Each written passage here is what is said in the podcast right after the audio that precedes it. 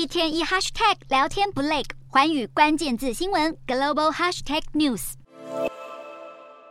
美债违约阴霾笼罩之际，美国区域银行 PacWest 陷入流动性危机，股价崩跌超过二十二趴，拖累整体区域银行股。另外，英国央行宣布升息一码，令投资人相当担忧，鹰派政策将维持下去。美股四大指数多数收黑，道琼指数大跌两百二十一点八二点，收三万三千三百零九点五一点；纳斯达克上涨二十二点零七点，收一万两千三百二十八点五一点；标普五百小跌七点零二点，收四千一百三十点六二点；非半指数下挫。十八点七九点，收两千九百七十八点七二点。欧洲股市方面，美国区域银行危机再现，令市场对经济前景倍感忧虑。英国央行宣布升息一码前夕，欧洲三大股市也多数收黑。英国股市小跌十点七五点，收七千七百三十点五八点；德国股市下挫六十一点三二点，收一万五千八百三十四点九一点；法国股市上涨二十点五八点，收七千三百八十一点七八点。以上就是今天的欧美股动态。